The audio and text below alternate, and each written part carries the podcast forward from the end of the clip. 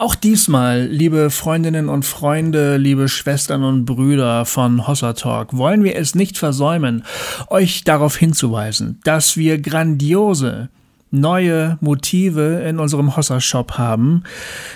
Motive für Kleidung, die an eurem Körper grandios aussieht, weil diese Motive auch so großartig sind. Stellenweise sind da sogar äh, wir drauf. Ja, schaut doch mal vorbei ähm, auf unserer Seite hossa-talk.de. Da gibt es die Seite Hossa Shop und da werdet ihr direkt weitergeleitet zu dem, zu dem Shirt Shop. Da könnt ihr wirklich grandiose Mund-Nasen-Masken mit tollen Motiven kaufen oder T-Shirts oder Hoodies oder Tassen, ähm, sogar Taschen, glaube ich, sind auch dabei. Tassen und Taschen. Wirklich tolle Sachen, die echt schick aussehen, weil Lena, unsere Grafikerin, echt wirklich gute Arbeit gemacht hat. Also Props äh, für Lena. Geile, geile Geschichte. Schaut da doch mal vorbei. So, und jetzt höre ich äh, sofort wieder auf. Es geht endlich los. Viel Spaß.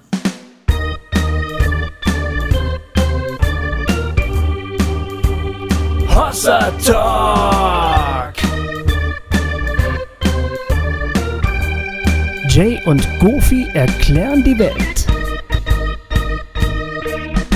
So, hallo, ihr lieben Hörer und Hörerinnen da draußen. Oder eigentlich müsste man ja äh, weiblich anfangen, ihr lieben Hörerinnen und Hörer. Ähm, so, und gerade wenn man einen, äh, eine weibliche Gästin, sagen Gästin, wir immer, ja.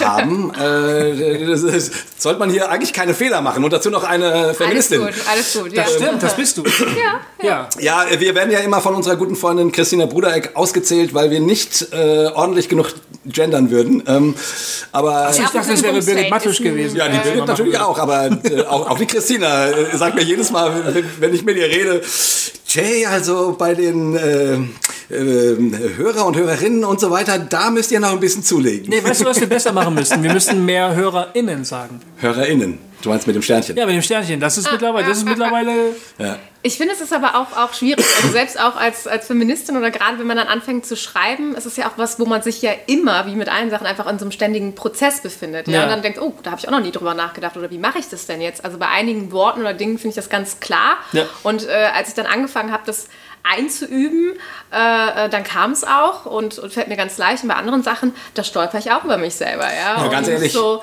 es Aber ganz ist ehrlich, Hörer, Prozess. HörerInnen finde ich echt bekloppt. Doch, ich Also, mache das jetzt. Echt? Nee. Ich finde es auch ein bisschen anstrengend, aber ich finde es. Nee, also ich, Ich zeichne mich jetzt dadurch aus, dass ich das Sternchen mitspreche. ich meine, man kann doch Hörer und Hörerinnen sagen. Oder Hörerinnen und, und Hörer. Ja, aber damit äh, triffst du eben nicht alle. So. Ja, hast ja, ja, okay, ja, aber. das ist halt das Problem. Hörende? naja, egal. Also, Egal, das klingt so kirchlich, Okay, finde ich. ja, ja, okay, du wolltest eigentlich was sagen. Was Nee, wolltest du mal sagen? Sozialkonstruktion. ich wollte eigentlich unsere, unsere HörerInnen begrüßen. Sehr gut. Und sagen, schön, dass ihr da seid und wieder eingeschaltet habt äh, zu Hossa Talk.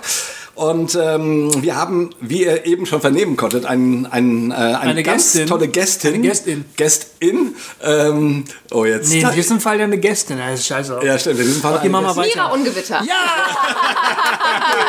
Bitte. Genau, wir haben, wir haben beim letzten Mal gesagt, äh, äh, Mira bringt ein ordentliches Gewitter. Äh, den Spruch hast du wahrscheinlich auch, nicht zum, auch ja. nicht zum ersten Mal Aber Mira, gehört. Mira, das wollte ich dich sofort mal kurz fragen. Das ist doch ein Künstlername. Es ist kein Künstlername. Ich heiße in der Tat Mira Edith Ungewitter. Jetzt ist auch der zweite Name noch mal raus. Hammer. Das ist der geilste Und, Nachname überhaupt. Das ist ein geiler Name. Ich Ungewitter. Ich habe mich gefreut, ich habe jetzt nochmal irgendwie in der Konkordanz nachgeschlagen, also da, wo man so Worte nachschlagen kann, um dann in der Bibel zu gucken, wo stehen die. Mhm. Und Luther übersetzt Ungewitter. Und ich glaube, im Psalm 86 oder irgendwie so steht dann, äh, und äh, Gott kommt und äh, äh, lehrt sie fürchten mit Ungewitter oder sowas in der Du Richtung. willst sagen, das fand ich, äh, gefällt Sowohl dein mir. Vorname Gefällt als mir. auch dein Nachname ist biblisch. Ja, so ungefähr. Deine Mission steht in der Bist ja, Du bist ja. Ungewitter. Schreckt uns Ja, mit. genau. Na gut. Aber Okay, bevor ähm, wir äh, sagen? noch Ja. ein bisschen mehr hören, wer du eigentlich bist, Ja. äh, wollten wir noch kurz zwei Ansagen machen. Ähm, Mhm. Ja. Nämlich zum einen wollten wir gerne den Podcast von unserem guten Freund Jens Stangenberg bewerben. Der hat nämlich einen neuen Podcast äh, ähm, rausgebracht, schon vor ein paar Wochen. Jens ist der, der auch ähm, radikale Reformation gemacht hat. Richtig, genau. Sehr, sehr hörenswert. Aber das ist nicht der Podcast, auf den wir hinweisen wollten. Genau, sondern ähm, der Bibel, ähm, der Podcast nennt sich Bibelfundamentalismus. Und da setzt er sich genau mit diesem Thema auseinander. Äh, was die schwierigen Dinge am Bibelfundamentalismus sind und wie man das auch abgrenzen kann von anderen Frömmigkeiten und so weiter und so fort. Und ich finde, er macht das wie immer sehr akribisch und sehr intelligent und sehr, ähm, man kann ihm super gut zuhören und äh, er bringt dort einen, einen wirklich super guten systematischen Überblick.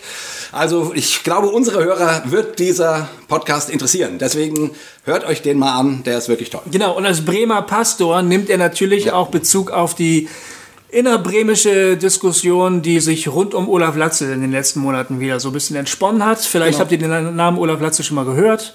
Ähm, ich bin ähm, zu nah an der ganzen Sache dran, dass ich mich da jetzt exponieren könnte, aber äh, Jens macht das sehr, sehr gut und das kann man wirklich ganz toll äh, sich anschauen. Ja, also ja. tut euch das mal rein. Zum anderen Ta ta ta ta ta. Gibt es? Letzte Woche ist es rausgekommen. Ja. Gofi? Muss ich das wieder sagen? Ja, okay. Du musst es sagen, weil ich kann den Namen ja nicht aussprechen. genau. ähm, ihr wisst, wir haben einen neuen Podcast, der heißt Cobains Erben und wir reden da über Popkultur und den Sinn des Lebens. Ja. Und die ersten drei Folgen sind bereits online. Seit letzter Woche. Drei Folgen. Ich weiß nicht, wie sie heißen, weil ich sie noch nicht geschnitten habe, aber also, wir sind jetzt noch in der, in der Vergangenheit. Ähm, aber ihr findet es unter cobainserben.de, da sind alle drei Folgen zu finden und irgendwann wird es die auch bei iTunes geben und überall, wo man Podcasts finden kann. Jay und ich reden so, wie wir das halt so machen, aber diesmal eben vor allem über Kunst und Pop und auch ein bisschen Spiritualität. Genau, und äh, uns wird natürlich total interessieren, wie ihr das findet, ob euch das gefällt. Wie gesagt, wundert euch nicht, dass wir gesagt haben, wir machen lieber zwei Podcasts. Äh, Hossa Talk bleibt das, was es, was es ist, aber mhm. eben mhm. ein neuer mit einem mit einem anderen Schwerpunkt. Aber würde uns natürlich total interessieren, äh, wie ihr das findet und so weiter und ob euch das überhaupt interessiert und so. Mhm, genau. Genau. So. Und jetzt? Da würde ich mich direkt noch einhaken. Ich würde, glaube ich, gerne äh, dazu einen Podcast über Janis Joplin und The Doors würden mich irgendwie uh. äh, äh, interessieren. Du bist doch viel zu äh, jung für. Ah ja, aber für, für, für, für, gute Musik ist man nie zu jung. Also, oh, Mira, jetzt bist du in meinem Ansehen gerade gerade noch höher, noch höher gewachsen. Ja, Janis ja. Joplin und The Doors sind natürlich ja. echte Hausmarken. Okay, cool. Kann man auch spirituell einfach auch ganz viel zu sagen. Also total. ich finde so auch Janis Joplin äh, ähm, mega, mega krass irgendwie als, als Mensch und als Frau und die, die Tragik dahinter, äh, wie sie äh, gestorben ist. Und sie hat ja, man muss dazu sagen, für die, die das nicht wissen, sie ist an einer Überdosis gestorben in einem ähm, Hotel und sie war unfassbar krass in jemanden verliebt und an dem Tag ging der Liebesbrief an sie ein Echt? und in dem Hotel und sie hat ihn nicht mehr gekriegt. Und uh. äh, als ich das in der Doku gesehen wow. habe, ich habe Rotz und Wasser geheult. Oh, also nein, so Janice ist halt wirklich so. Äh, das ist. Äh, ja, das ist, take, oh, das take a piece of my heart. Also Krass. das ja. ist so äh, eine Sache. Ja, ja. Genau. Ah, ich liebe dieses Lied. Haben wow. wir mit unserer, unserer Coverband auch gespielt.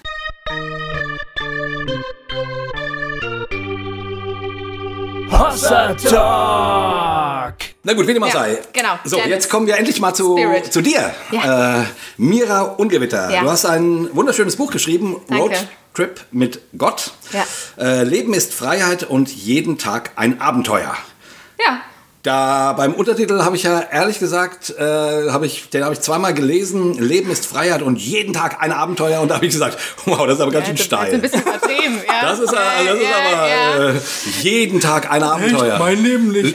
ich habe heute schon so viel erlebt. Löst dein Leben das ein? Ähm, mein Leben löst das schon ein. Also wenn ich alleine heute überlege, ich habe das ja eben schon so ein bisschen in dem Vorgespräch erzählt, äh, wie ich hier angekommen bin. Gut, jetzt bin ich halt auch mit meinem VW-Bus angekommen. Der ist Baujahr 86. Da ist so eine Abenteuerstimmung immer schon so ein bisschen mit drin. Also gestern hat auch wieder ein Lämpchen geleuchtet. Das konnte geklärt werden. Ich war mit einem Kumpel unterwegs. Wir haben dann heute wild gecampt in Flörsbach, Flörsdorf, Flörsheim, Flörsheim, Bachdorfheim, Flörsheim und wir haben heute Morgen, glaube ich, schon ein, äh, wir haben so viele Leute kennengelernt. Also gestern Abend ein äh, Australier namens Carsten, der gefragt hat, ob er irgendwie in unserer Nachbarschaft campen dürfte. Ein Weltreisenden heute Morgen, bei dem wir dann irgendwie nach zwei Tagen mal duschen durften. Und äh, also mit dem Tag im Rücken heute kann ich auf jeden Fall sagen, dass ich nicht untertrieben habe äh, mit der Line. Und ich weiß jetzt nicht, ob ich das aber auch sagen darf. Ich muss sagen, Äh, da hat der Verlag aber auch ein bisschen äh, äh die, die, die, die Feder mit drauf gehabt. Äh, ein bisschen, die, bisschen, die, bisschen, die Schraube nach oben gedreht. Die, genau, sozusagen. einfach mal ein bisschen, bisschen ja, teasern. Ja. Habe ich mir fast gedacht. Genau. Das ist übrigens der äh, renommierte Herder Verlag. Ja. Ist. Also jetzt nicht irgendwie so evangelikale Kleinkrauter Verlage oder so, Nein, sondern du bist direkt bei Herder eingestiegen, durfte, wo durfte. ich wirklich den Hut ziehen muss. Ja. Danke, danke. Das ist krass. Das ist wirklich krass. Bevor du uns vielleicht erzählst, wie es überhaupt zu dem Buch kam, also ich, ich würde auf jeden Fall gerne noch auch ein bisschen über das Buch sprechen, weil mhm. es wirklich toll ist, ja. aber du bist natürlich überhaupt eine super interessante äh, Person. Du bist Pastorin, mhm. äh, Baptistin, du hast, äh, du arbeitest in einer super spannenden Gemeinde in Wien, ja. in Österreich, der Projektgemeinde. Genau. Also Super, also stell dich vielleicht erstmal selber mit ein paar Worten vor, wie alt bist du eigentlich und so weiter und so fort, dass wir so ein bisschen mal was von dir Warum hören. klingst du gar nicht nach Wien? Richtig. Ah, ja, ja, genau. Also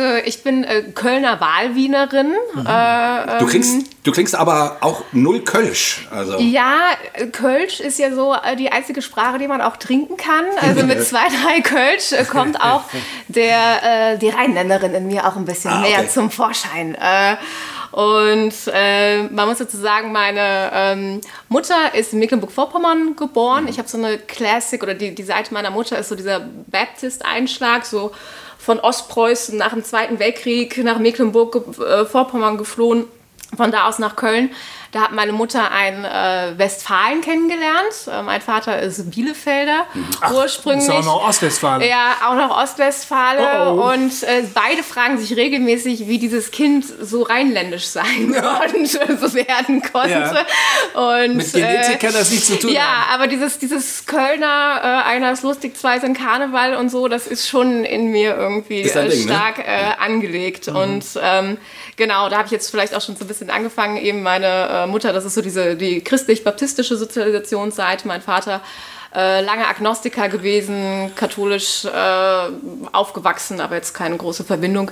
Das ist sicherlich eine Sache, die mich geprägt hat. Die haben sich dann in Köln kennengelernt. Ähm, also somit bin ich Kölnerin, aber ich spreche ja verhältnismäßig Hochdeutsch, glaube ich, weil ich jetzt keine richtig kölschen Eltern habe. Und ja. ich bin dann über äh, tausend Umwege, äh, schöne Umwege in Wien gelandet und habe hier das ein oder andere äh, Wort vielleicht übernommen, aber noch nicht so den kompletten Wiener, äh, Wiener Dialekt. Schmäh. Aber es ist nicht den Wiener Schmäh, aber es gibt schöne Sachen so. Es geht sich aus, ist so ein, so ein Wiener äh, Wording. Und das, das, wenn man das einmal so drin ja, hat, so, es geht sich aus, uns, es geht sich nicht aus. Der Christoph Wiesinger sagt das so. Äh, das, das geht sich aus, ja. Und mühsam. Also mühsam benutzt man so, oh, das ist ganz schön mühsam oder der oder die oder so, das ist mühsam. Und mhm. man weiß dann irgendwann, was gemeint ist. Also so. okay. Und ja. die, die Projektgemeinde Freunde sind treuen, äh, ist treuen Hörern von uns äh, auch schon mal begegnet, nämlich äh, vor ein paar Jahren war der Valer hier Genau, Valer ist ein guter Freund von mir auch. Genau, ja. der hat auch damals schon gesagt, ihr müsst die Mira unbedingt ja. einladen und, äh, wahrscheinlich stehst du auch seitdem schon auf irgendeinem Zettel, ja, weil es hat jetzt halt nur leider eine Weile gedauert. Gut Ding will Weile haben. So, also so, so halten so wir das hier immer. Äh, ja. Mhm. Und äh, wie alt bist du? Ich bin 35 Jahre alt. 35? Genau, 35. Bin jetzt seit äh, im Dezember fünf Jahre äh, Pastorin in Wien.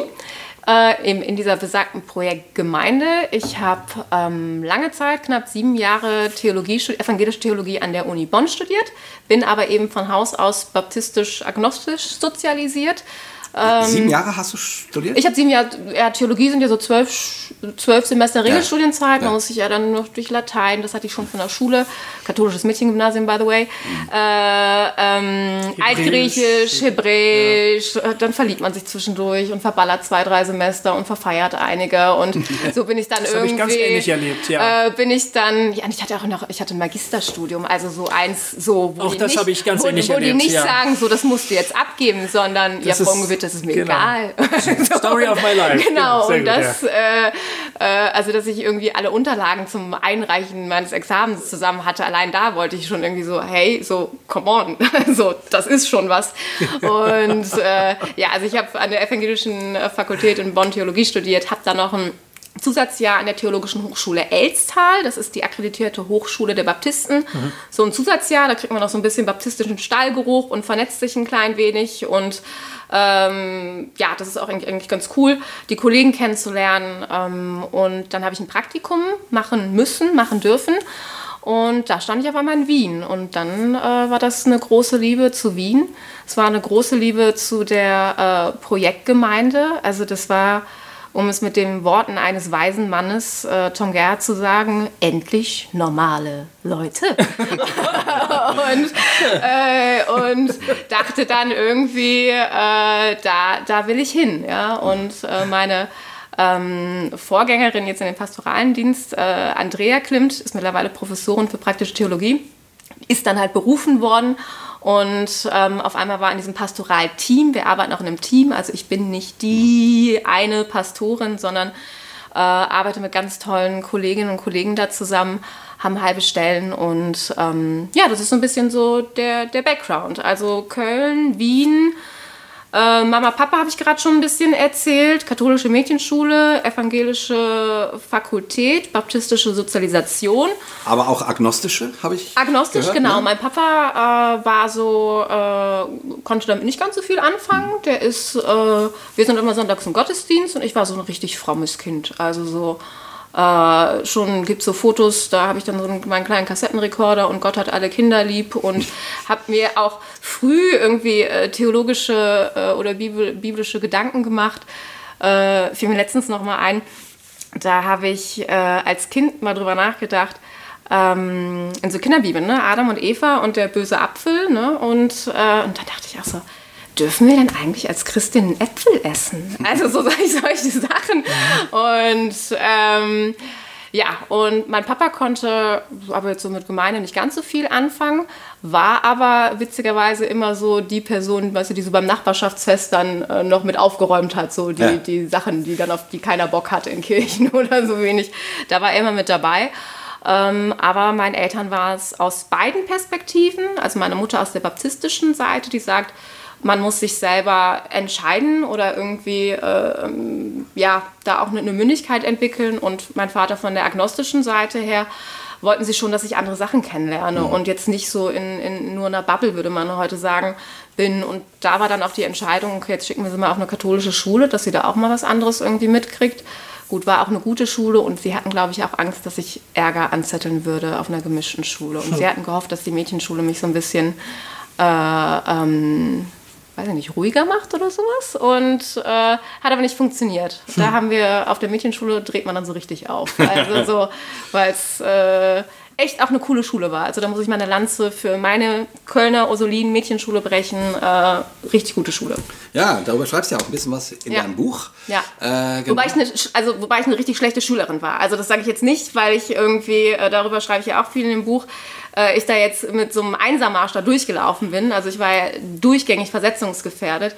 Aber der Spirit der Schule, also dieses äh, ähm, katholische Schule, große Tafel äh, von guten Mächten wunderbar geborgen äh, an der Tür, also von einem mhm. protestantischen Widerstandskämpfer und äh, sehr daran, ja, oder sehr daran bedacht, Mädchen zu unterstützen, auch in, in vielen Sachen. Also da, das, da muss ich einfach sagen, der, der Spirit der Schule war gut oder ist gut. Ja. Du, ähm, wenn ich dich so von außen beobachte, über die, deine ähm, äh, Social Media Kanäle mhm. und so, habe ich ein bisschen das Gefühl, du bist wahnsinnig viel mit deinem Bus unterwegs und ich frage mich immer, wann machst du eigentlich deine pastorale Arbeit? Also hast du dafür dann noch ja, Zeit, wenn du so viel Ja, ich glaube, das ist, ich glaub, das ist meine oder? Problematik ist immer, was ich poste. Also ich weigere mich, so einen Instagram-Account zu haben, der jetzt so ein Kirchen- oder so ein Pastoren-Account ist. Also mhm. ich finde das total toll. Ganz viele Kollegen geben da irgendwie Einblicke in die Arbeits- und Alltagswelt von Pastoren und Pastoren und äh, äh Stichwort digitale Kirche. Und ich finde, es ist richtig viel Arbeit, was die da auch zum Teil machen. Ähm, aber es ist jetzt, also ich fokussiere mich jetzt nicht auf digitale Kirche, sondern es ist mein Account und ich freue mich gerade, wenn ich mit dem Bulli fahre, das ist, ist schön und dann mache ich eine Story. Ich mache jetzt keine äh, Story darüber, dass ich eine Andacht schreibe, dass ich irgendwie, über welchen Text ich predige, ja. äh, ob ich jetzt auf einer Hochzeit oder einer Beerdigung bin und was mir da, also ich versuche da irgendwie zu sagen, dass es meins und ich möchte das nicht so fremdbestimmt bestimmt haben lassen. Und ja, das sieht immer aus, als ob irgendwie alles schön wäre, aber äh, ich arbeite schon ziemlich viel, glaube ich. Aber du hast das, das Leben einer so normalen viel. Pastorin sozusagen. Ja, das würde ich jetzt auch nicht sagen. Also dazu ist die, die, die Gemeinde viel zu äh, äh, nicht normal, um ein normales Pastoralleben zu haben. Mhm. Aber wir haben eine Woche, die sich äh, äh, die mit einer Dienstbesprechung beginnt. Wir haben unterschiedliche Projekte. Wir haben ein einjähriges Gap Year Programm. Das ist das äh, Projekt Vienna, wo Leute äh, aus, aus internationale Leute, ich stolper hier über meine Worte, äh, aus der ganzen Welt, ja, das ist da schon implizit, Mira, äh, äh, bei uns ein Jahr verbringen können und mit dem Pastoralteam und denen starten wir so die Woche und gucken dann, was anliegt. Wir haben eine große Flüchtlingsintegrationsarbeit, da sind ganz viele äh, Asylfragen äh, beispielsweise mit verbunden, aber auch Integrations- und äh, theologische Weiterbildungsfragen. Klar, die Sonntage, Gottesdienst, äh, einmal eins, viel Organisation. Wir haben einen alten Ballsaal, das ist eine große Baustelle seit fünf Jahren, die wir mit viel ehrenamtlicher äh, Männer- und Frauenpower versuchen zu stemmen. Also da ist von Getränkelogistik, Toilettenpapier kaufen über äh, theologische Beiträge verfassen, unterrichten, Seelsorge, alles äh, äh, mit drin. Nur, wow. ähm, ja, also. Aber wenn wir jetzt sozusagen gerade bei der Projektgemeinde sind, mhm. vielleicht äh, erzähl uns doch mal ein bisschen was davon. Die, ähm, in deinem Buch schreibst du, wenn ich das richtig in Erinnerung habe, dass, weiß nicht mehr vor wie vielen Jahren, aber irgendwie zwölf Menschen zusammengesessen haben. 1995 startete und, es, ja. Und darüber geträumt haben, eine andere Art von Kirche miteinander zu leben. Und äh, ja, das, das ist einfach super spannend. Also erzähl uns ja. einfach mal ein bisschen, was ihr da macht. Warum ist das anders? Wie viele Leute ja. kommen da? Was, was seid ihr für eine, für eine Truppe? Gern. Also 1995, da war ich natürlich irgendwie noch, noch, äh, noch weit davon entfernt, überhaupt Theologie zu studieren. Ähm, aber da gab es eben die Gruppe und dazu ähm, gehörten ähm, auch die Klimts, Walter und Andrea Klimt, als junges Pastoren-Ehepaar, die ähm, sich ja, im Baptismus kennengelernt haben, dann ihre erste Stelle in Hamburg hatten, dann sind sie zurück nach Wien. Walter selber ist Wiener. Und es gab an den Bund der Baptisten ein Erbe, eine Hausschenkung mit einem diakonischen Auftrag. Und dort haben die beiden dann als junges Pastoren-Ehepaar ähm, ein Studentenwohnheim oder Studentenwohnprojekt so äh, mit, der, mit der Idee, Leben zu teilen gegründet. Und da ist dann die Gemeinde quasi in ähm, Zusammenarbeit äh, mit den, den Studierenden dort. Dann hatten sie äh, Freunde aus Südafrika. Ähm, da die gerade, die noch stark unter dem Apartheidssystem gelitten haben und mit diesen Leuten international jung hat man irgendwie angefangen, Gemeinde weiterzudenken und hat die Projektgemeinde gegründet. Und so der Ursprungsgedanke war eben, wie kann man Glaube und Gemeinde ähm, weiterdenken. Ich meine, das ist ja auch heute was, was man immer noch weiter tut. Ähm, dann war von vornherein klar, dass äh, Frauen in der Leiterschaft mit dabei sein sollen, dass dieser internationale Gedanke weitergetragen wird. Die äh, Geschwister, wie man ja so schön sagt, aus Südafrika äh, haben auch noch mal so darauf verwiesen, damals, das weiß ich jetzt alles aus Erzählungen, ja, äh, dass so nach einer ähm, Rassenapartheid auch keine Geschlechterapartheid folgen darf. Also das war so, so ein starkes Bild, der irgendwie da noch so mit reingekommen ist. Und da hat man im Keller einfach angefangen. Und ähm, dann ist das Ganze größer geworden, war dann so lange bei 30, 40 Leuten. Jetzt muss ich einmal so eine Kurve machen. Man muss dazu vielleicht noch sagen, dass Österreich anders ist. Ja? 8 Millionen Österreicher, 300.000 Protestanten rund 20.000 Freikirchler, 2.000 Baptisten, also wir reden von ganz anderen Zahlen. es gibt das, nur 8 Millionen Österreicher. Es gibt nur 8 Millionen Österreicher. Und, das sind ja zwei äh, Großstädte. Ja, das ist, ist äh, das, ist, das ist einfach, äh, das sind ganz andere Zahlenverhältnisse. Das ist sehr, sehr katholisch oh, geprägt. Das war okay. das Land der Gegenreformation. Also man darf nicht mit, diesem, mit dem deutschen Denken von ja, katholisch-evangelisch, im Norden ein bisschen protestantischer, im Süden ein bisschen katholischer, aber irgendwo medial trifft man sich da so in der Wahrnehmung auf, auf der äh, ähnlichen Seite. Das ist da wirklich, da ist Protestantismus eine, eine Minderheit. Also das, das, das muss man sich immer noch so ein bisschen bei diesen Geschichten aus Österreich und Wien mit, mit dazu denken. Und dann haben sie die Gemeinde gegründet ähm, dann kam mein Kollege aus Mexiko noch dazu, der wollte ursprünglich nach Afghanistan irgendwie äh, gehen. Und ist in Österreich hängen geblieben. Ist in Österreich hängen geblieben und auf einmal kamen aber ganz viele Leute aus Afghanistan äh, nach, nach Österreich Hammer. und dann hat er äh, damit angefangen und so ist so ein großer äh, Teil, der heute das Projekt Anjuman ist, äh, entstanden, also eine äh, Gemeinde im Farsi-sprachigen, nennen wir das Bereich, also Iraner und Afghanen und äh, und da versuchen wir, und durch, dadurch, dass mein Kollege Mexikaner ist, haben wir noch eine spanischsprachige, äh, lateinamerikanische kleine Gruppe mit da drin und so versuchen wir alle, äh, wir haben ganz viele Amerikaner, die bei uns eben diesem Gap Year Programm, äh, an dem Gap Year Programm teilgenommen haben und dann bleiben immer alle. Also ich kann allen sagen, Wien ist gefährlich. Also ich ja. wollte auch nur sieben Wochen bleiben und bin jetzt ähm, das war vor sieben Jahren und bin jetzt fünf Jahre Pastorin da. und ähm, ja, also es ist ein, ein bunter Haufen. Ähm, viele junge Familien mittlerweile, so aus der Gründungsgeneration, die sind jetzt so alle mein Alter und ein bisschen älter, kriegen so meistens das zweite Kind, aber nach wie vor viele Studierende. Ähm, das äh, ähm, Haus Bethel, dieses Ursprungshaus, steht noch und das ist auch so ein bisschen so ein Herzschlag, glaube ich, unserer Gemeinde. Also da das ist wie so ein Durchlauferhitzer, da kommen immer wieder neue Leute, die entweder schon was mit Kirche zu tun haben oder nicht. Und viele Leute, die auch gesagt haben, sie wollen eigentlich nie wieder was mit Kirche zu tun haben, landen dann irgendwie doch mal bei uns und äh, äh können es zumindest ertragen oder finden es richtig gut. Und äh, ja, das ist vielleicht so ein kleiner, kleiner Rundumschlag zu uns. Und äh, ich habe es eben schon gesagt, seit fünf Jahren haben wir eine ja, Visionsbaustelle. Das ist ein Ballsaal ähm, in dem wir gleichzeitig aber auch noch ein Coworking Space und ein Kaffeehaus, äh, sagt man in Wien, ähm, integrieren. Und äh, es ist einfach ein wunderschöner Raum, der ganz viele Möglichkeiten bietet, ganz viele Synergieeffekte. Ähm, und ja, das ist vielleicht so ein Umschlag, Rundumschlag so über die Projektgemeinde. Wie groß ist die Gemeinde? Äh, wir sind rund 300 Leute, mhm. würde ich sagen. Also so ungefähr 20 in der spanischsprachigen, 100, 180 in der farsischsprachigen, 100, 120 in der deutschsprachigen Gemeinde. Und einmal im Monat haben wir einen gemeinsamen Gottesdienst. Also ich rede jetzt zu Normalzeiten, nicht zu mhm. Corona-Zeiten. Ähm, einen gemeinsamen Abendmahlsgottesdienst mit so rund 200 Leuten und ähm, so haben wir postmoderne Gemeindeverhältnisse. Man geht im Schnitt zweimal äh, äh, im Monat im Gottesdienst und dann sieht man mal so alle, aber nie immer alle zusammen. Und, ja. äh, und gerade versuchen wir mit bisschen Open Air und einfach viel Gemeinschaft und Leben teilen. Das ist so ein geflügeltes Wort bei uns. Ähm, ja, einfach Gemeinde auch immer über die Sonntage hinaus zu leben. Ja. Also und ich glaube, das habe ich selten irgendwo so erlebt wo es auch nicht so war, okay, das sind meine Kirchenfreunde, das sind meine normalen Freunde, sondern es vermischt sich irgendwie so und man hat wirklich das Gefühl, ähm, dass jeder so ein bisschen so sein kann, wie er, wie er ist. Und ähm, genau, das kommt auch noch mit rein. Also bei uns ist auch jeder willkommen, egal wen er liebt. Das finde ich so ein schönes Wording auch von Christina. Ja. Und ähm, ja, das war auch von Anfang an mit drin und das ist sicherlich auch das, was uns in Österreich mit auszeichnet unter den Freikirchen.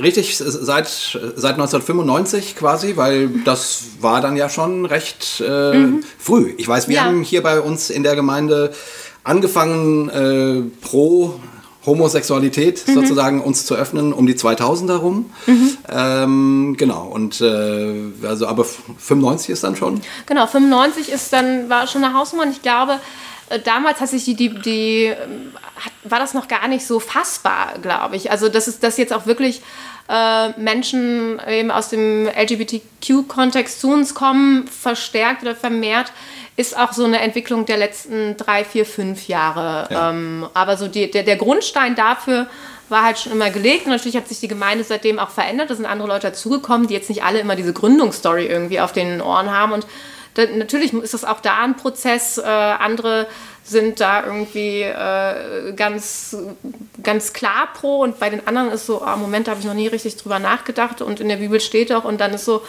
ähm, okay, wie, wie, kommen wir ins Gespräch, ja, und wie, wie können wir das miteinander ähm, aufarbeiten und da haben wir auch mit Burning Church, das geht ja auch von unserer Gemeinde mhm. aus, das ist ja auch so ein, so ein Baby von Valer, aber eben auch von der Projektgemeinde, äh, da ja auch mit mit Siegfried Zimmer, mit äh, Peggy und Toni Campolo aus dem amerikanischen ja. Raum irgendwie viel gemacht.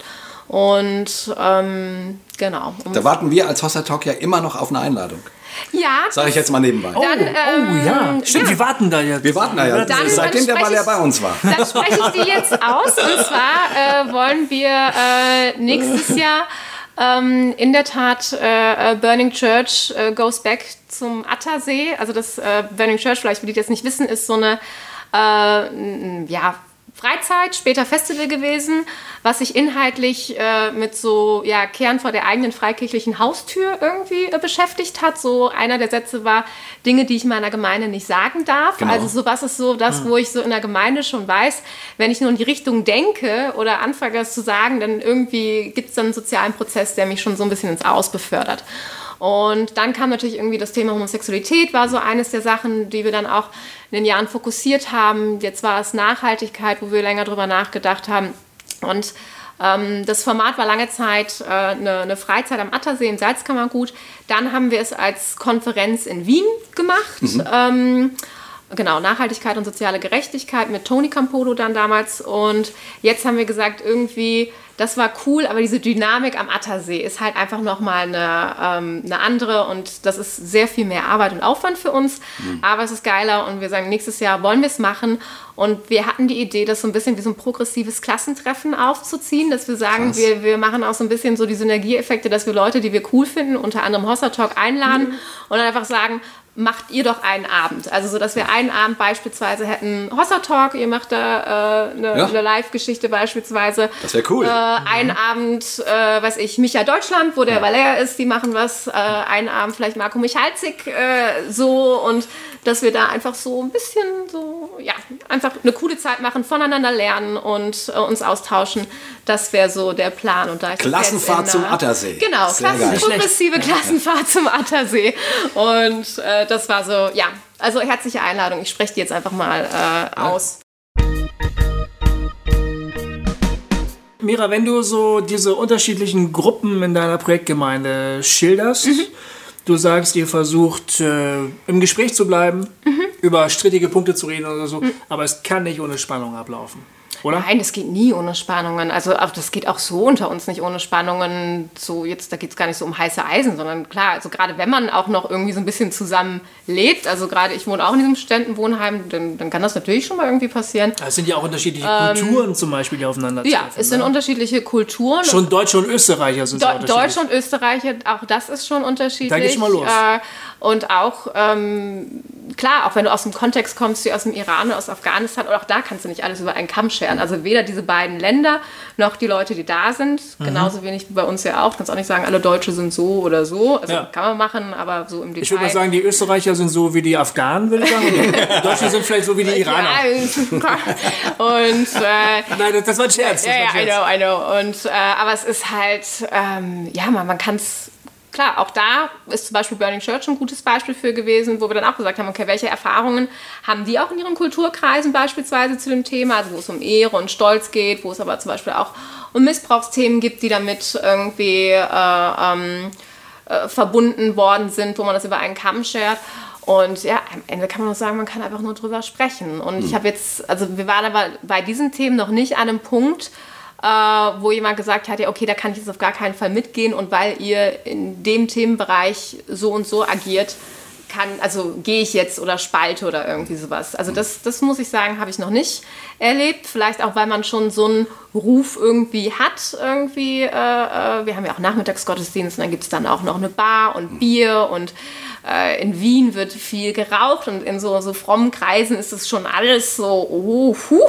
Äh, ähm, und ich, ich glaube, da kommt, das ist vielleicht auch ein Manko, ich weiß es nicht, kann man vielleicht auch so sehen. Also wer, wer zu uns kommt, weiß schon so ein bisschen grob, wie so der, der, der, der, der Hase da irgendwie läuft. Und dann kann man, so, muss es trotzdem die Möglichkeit geben, ja, dass wir nicht von der anderen Seite vom Pferd fallen, welche Dinge man bei uns auf einmal nicht mehr sagen darf. Ja? Aber die Frage ist ja manchmal auch, wie man sie sagt. Oder wo man sagt so, hey, ich, ich hade aber damit, weil in der Bibel steht doch irgendwie. Und dann kann man sagen so, hey, ne, ist was anderes als... Äh, äh, keine Ahnung, ihr müsst in die Hölle, ja, also so. Oder so spricht der Herr. Oder so spricht der Herr, ja, genau. Oder der Herr hat mir gesagt, ja, äh, die, äh, die schlimmste aller Floskeln. Und Aber sag mal, Mira, ich meine, wir haben jetzt in den letzten beiden Folgen uns ja, haben ja sehr viele Gedanken uns über äh, Gemeinde, Formen, Gottesdienst äh, und solche Sachen gemacht. Ja. Ähm, was würdest du sagen, ist bei euch besonders? Also wie unterscheidet ihr euch von, von anderen äh, Gemeinden? Du hast jetzt schon, schon viel gesagt, aber ich meine jetzt mal wirklich so, äh, dass man sagen würde, was, was findet man bei euch, was man woanders vielleicht nicht so oft findet? Ja, jetzt bin ich nicht mehr so oft woanders, also kann ich das irgendwie, äh, äh, finde ich die Frage nicht ganz leicht. Ich, ich glaube schon, dass diese, dass die, die Menschen da so ein bisschen den Unterschied machen. Ich glaube nicht, dass wir jetzt den, wir haben jetzt nicht den aufregendsten aller Lasershow-Gottesdienste, aber wir haben, ähm, glaube ich, ein großes, einen großen Pool an äh, theologisch versierten ähm, Menschen, die äh, ähm, unterschiedlich predigen. Also das ist, glaub, das ist schon mal, glaube ich, eine ganz coole Angelegenheit, dass man nicht immer so dieselben Leute hört, sondern dadurch, dass wir das große Team haben, ähm, dass das einen Unterschied irgendwie macht. Ich glaube, einfach so was ganz Simples, wie dass wir Nachmittagsgottesdienste haben und dass wir danach dieses Get-Together haben und nimm dir ein Bier und wir quatschen und zum Teil noch bis in die Nacht. Also ich würde diesen, diesen zweiten Teil den für fast noch wichtiger halten als den eigentlichen Ja. Zeitgottesdienst. Ich glaube, das sind so die, die Sachen und dass viele eben Erfahrungswerte mitbringen ähm, aus, aus Gemeinden äh, und sich darüber auszutauschen, die vielleicht auch negativ mal waren und trotzdem alle sagen, irgendwie will ich will ich es aber nicht ganz aufgeben. Und ich glaube, das, das kommt da irgendwie einmalig an einem bestimmten Ort, äh, auch in einer bestimmten Location mit bestimmten Personen zusammen. Das ist auch kein Baukasten, wo man jetzt sagen kann, jetzt macht doch hier genau dasselbe und ihr werdet dieselbe Dynamik haben. Das glaube ich nicht. Nee, natürlich es ist einfach ähm, Aber ich will dir ein Kompliment machen. Ich habe nämlich, als ich dein Buch gelesen habe, äh, wo du ja auch eine ganze Menge über deine Gemeinde schreibst und wie Mhm. du dann mit Leuten un unterwegs bist und Bier holen gehst und irgendwie, was waren Mhm. Ja, das? Ach, Großteil, Großteil meiner Aufgabe, die ersten zwei, drei Jahre auf jeden Fall, weil ich einfach auch die war, die immer gerne Auto gefahren ist und auch die großen Autos gefahren ist, war Getränkelogistik. Also Bier holen. ja, irgendwie ist, 800 äh, Flaschen hieß es da. Da dachte ich schon mal, oh, das ist ja eine äh, spannende Gemeinde. aber, aber das ist Die, eigentlich... die musste ich wegbringen. Da, Ja. da muss ich ganz kurz einhaken. Das war, die musste ich nämlich wegbringen. Die hatten die nämlich gesammelt. Das war nämlich für Burning Church, weil die diese Bierkästen äh, mit den Holzbrettern Ah, als okay. Sitze haben wollten. Und dann Ja. hat die, hat die Projektgemeinde sich aufgeopfert, ganz viel Bier zu trinken über einen langen Zeitraum. Und Oh, als, ich, Ah. als ich als Praktikantin Für Jesus. Ankam, für Jesus. Für Jesus. Wir leiden für Jesus. Halleluja. Und, äh, und als ich ankam, war das Erste, was ich machen sollte, äh, ähm, ja, Mira, hier hast du einen Schlüssel, äh, 40 Grad im Schatten, bring mal die Kästen weg, äh, bring mal die Flaschen weg, aber die Kästen müssen wir behalten. Und das waren insgesamt 800 Flaschen. Und ich habe vier Stunden lang mit dem Wahnsinn. Kollegen haben wir so, so, so richtig alte, leere, aber manchmal noch so halbvolle Bierflaschen. Ne? Wenn ihr so einmal so, so über den Arm läuft, so äh, Ja. an diesem Getränkeautomat-Ding. Das, das war die Geschichte zu den Bierkästen. Genau. Ja. Aber was ich sagen wollte Ja. war, also was da so für mich rüberkam ähm, und was mich sehr angesprochen hat, äh, war, dass das eine Gemeinde ist und da Mhm. erinnerte ich mich auch dran, dass da, dass der Valer äh, schon ganz ähnlich über die Gemeinde gesprochen hat. Deswegen Mhm. Ja. äh, glaube ich, das, ist, das bist nicht nur du, die da irgendwie so einen, so einen Blick hat, sondern das scheint so zu sein, äh, dass da unglaublich viel Wert auf Beziehungen und auf ein Miteinander und persönliche Gespräche und ein, also nicht so sehr äh, der frontale Gedanke im Vordergrund steht, sondern eher so eine, also viel Happening, aber Happening. Viel go with the flow. Ja, genau. Und So, viel ja. so, wo man so zwischenmenschlich miteinander Dinge erlebt und bewegt und dann eben sich aber auch einsetzt für Themen wie, du hast jetzt Nachhaltigkeit gesagt oder, äh, oder dass du als Feministin sozusagen angestellt wirst und so. Ähm, wo ich irgendwie dachte, boah, das ist, äh, also als ich so darüber gelesen habe, habe ich gedacht, boah, Mann, ähm, so, also äh, ich frage mich ja immer, äh, äh, wie könnte das Christentum gerettet werden? weil, weil ich da einen sehr pessimistischen Blick habe für Europa zumindest, so, also für den europäischen Raum. Und irgendwie habe ich gedacht, ah, wenn man also wenn man eine, eine, eine Vielzahl von solchen Gemeinden hätte, die mh, zumindest offensichtlich ein junges äh, postmodernes Publikum anspricht. Ne? Also ähm, Von mir ist auch gern älter. Ich finde immer Ja. auch, auch die, die dürfen ja auch noch irgendwie gerne in Gemeinden gehen. Ja, ja, na, nein, aber ich, ich meine nur sozusagen, weil, weil dieses Publikum kriegen wir ja fast gar nicht mehr. Ja. So, ne? Äh, Und da habe ich gedacht, Mann, das, also, das hat mich so inspiriert, dass ich irgendwie dachte, und du schreibst das, Ja. du beschreibst das natürlich auch schön, dass ich gedacht habe, Mann, äh, das würde mir Hoffnung machen, Mhm. wenn wir, wenn wir, also wenn solche Gemeinden irgendwie irgendwie entstehen, weil augenblicklich denke ich manchmal, so die progressive christliche Szene äh, neigt oft dazu, in so einer Vereinzelung, äh, in so einer Überindividualisierung äh, stecken zu bleiben. So. Und, und irgendwie, gerade weil eure Be Betonung so gemeinschaftlich ist. Mhm. Ähm, ähm, genau, das wollte ich eigentlich nur sagen, dass ich irgendwie denke und auch an der Stelle nochmal als äh, Empfehlung, das Buch zu lesen, weil es eine Inspiration ist, wie man, also auch nicht nur, es ja, ja auch um ganz ja. andere Dinge, aber auch wie man Gemeinde heute vielleicht denken könnte und, ja. und, und es mal anders machen könnte.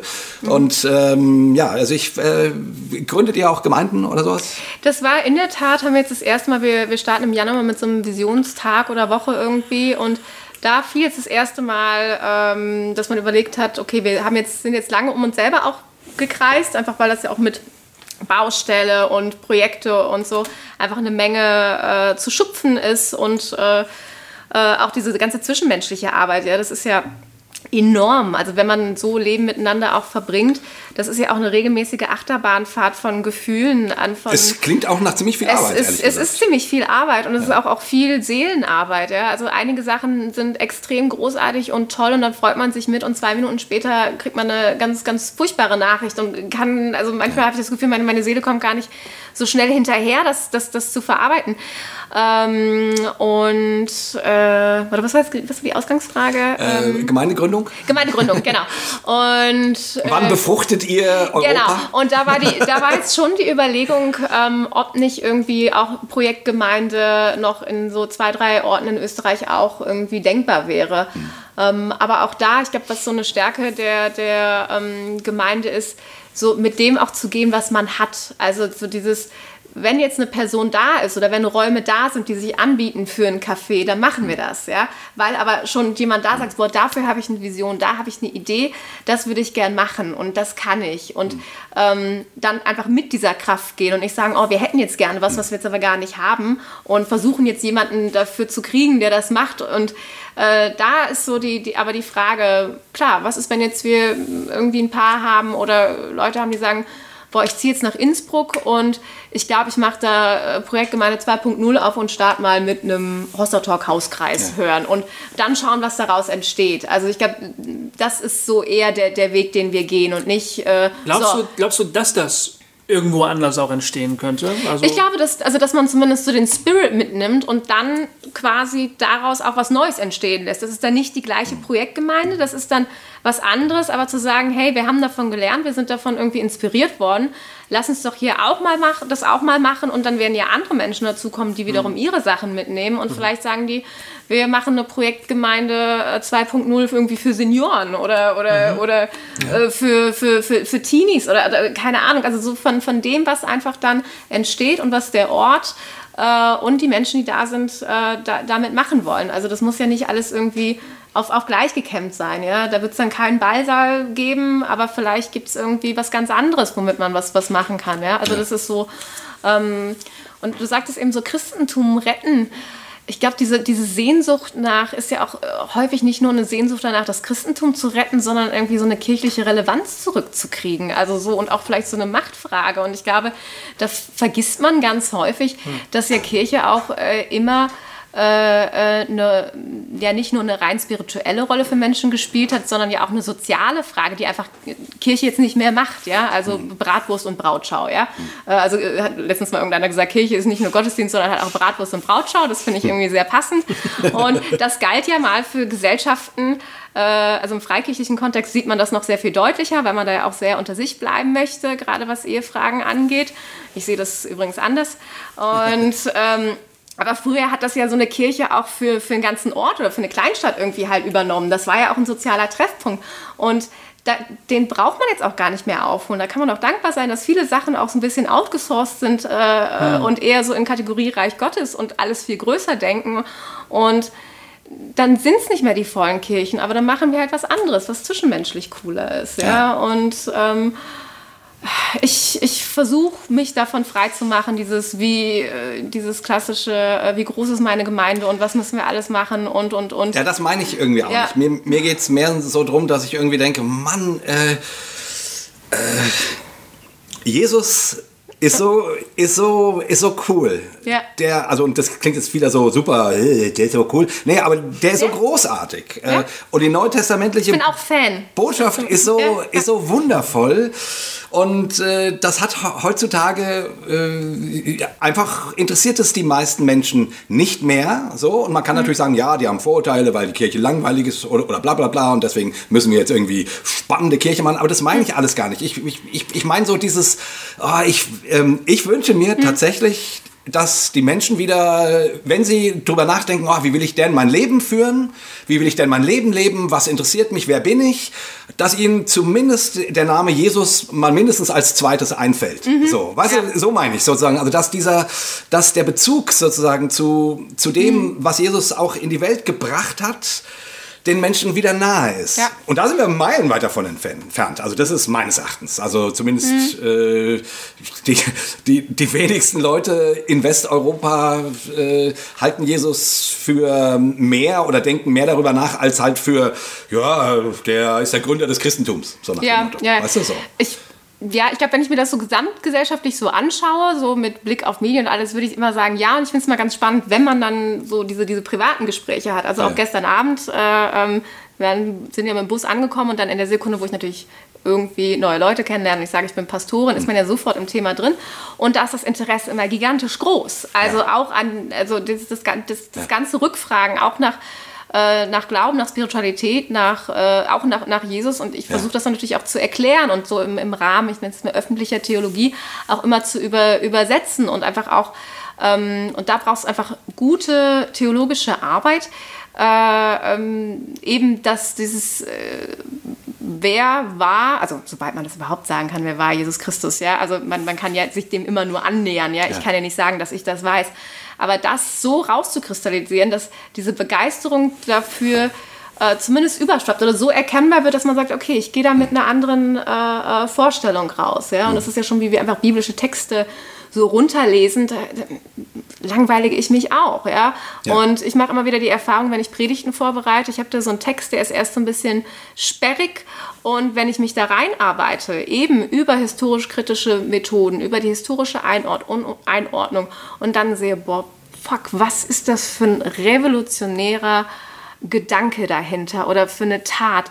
Und das dann zu transformieren, um das dann gut in der Predigt habe ich natürlich ein Format, was ich dann schon mit Leuten, die davon Ahnung haben, weitererzähle. Ja? Aber das klappt auch im, im säkularen Bereich. Also ich habe gerade einen Podcast, äh, einen, Sex-Podcast, äh, ähm, von der Theresa Lachener Lustprinzip gemacht. Und ich glaube, das war das Christologischste, was ich jemals irgendwie gemacht habe, weil wir einfach so tief in biblische Geschichten eingestiegen sind. Ähm, und ähm, das, das, das geht schon.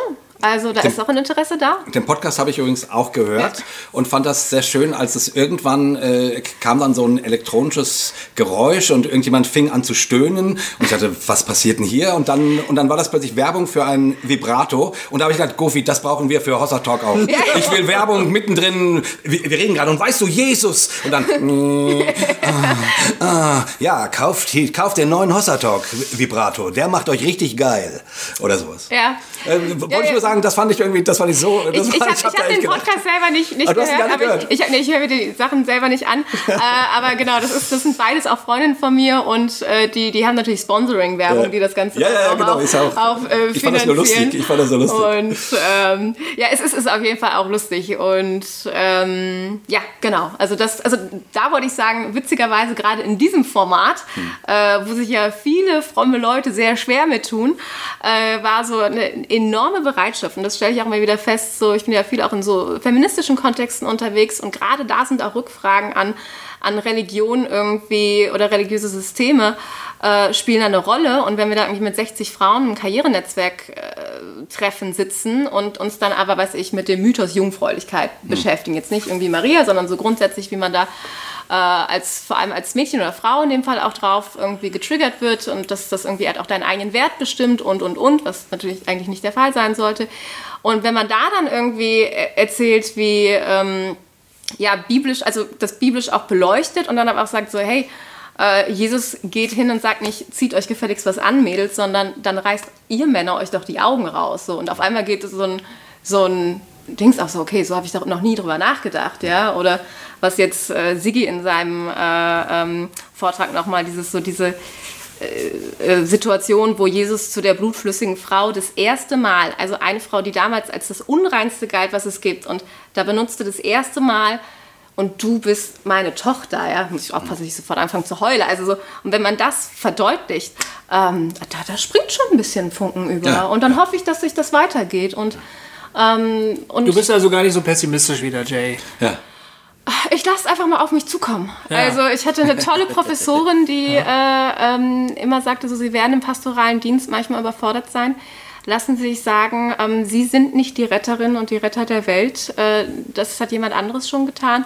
Und vielleicht darf man sich auch mal zurücklehnen, auch gerade so in unserer Zunft, und sagen, ich gebe mein Bestes, ich bemühe mich, ich tue meinen Teil und manchmal bin ich auch müde. Hm. Ähm, aber mal diese Verantwortung, dass ich die Kirche retten muss, also das würde jetzt keiner so sehen oder sagen, ja, aber einfach zu sagen, hey, ich aber gerade wenn man neu in dem Job ist, kann man das schon so spüren oder ja, denken. Ja, ja, also ja. ich habe das zumindest. Du, du, wirst ja auch super häufig dafür eingestellt, ja. Irgendwie ganz klassische, äh, wir haben nicht mehr so viele jugendliche Teenager. Früher hatten wir ja ganz viele, klar, weil die sich selber reproduziert haben, die mhm. Teenie-Kreise. Mhm. Und äh, was machen wir? Wir stellen Jugendpastor. Und dann muss der arme Jugendpastor in den ersten Dienst gehen und äh, alle tausend Sachen machen und der, der kann sich ja auch nicht irgendwie 40 neue Teenies dahin zaubern, ja. Also äh, das, genau. da, da wird einfach auch immer viel erwartet, dass, dass man dann so ein Problemlöser für alles ist.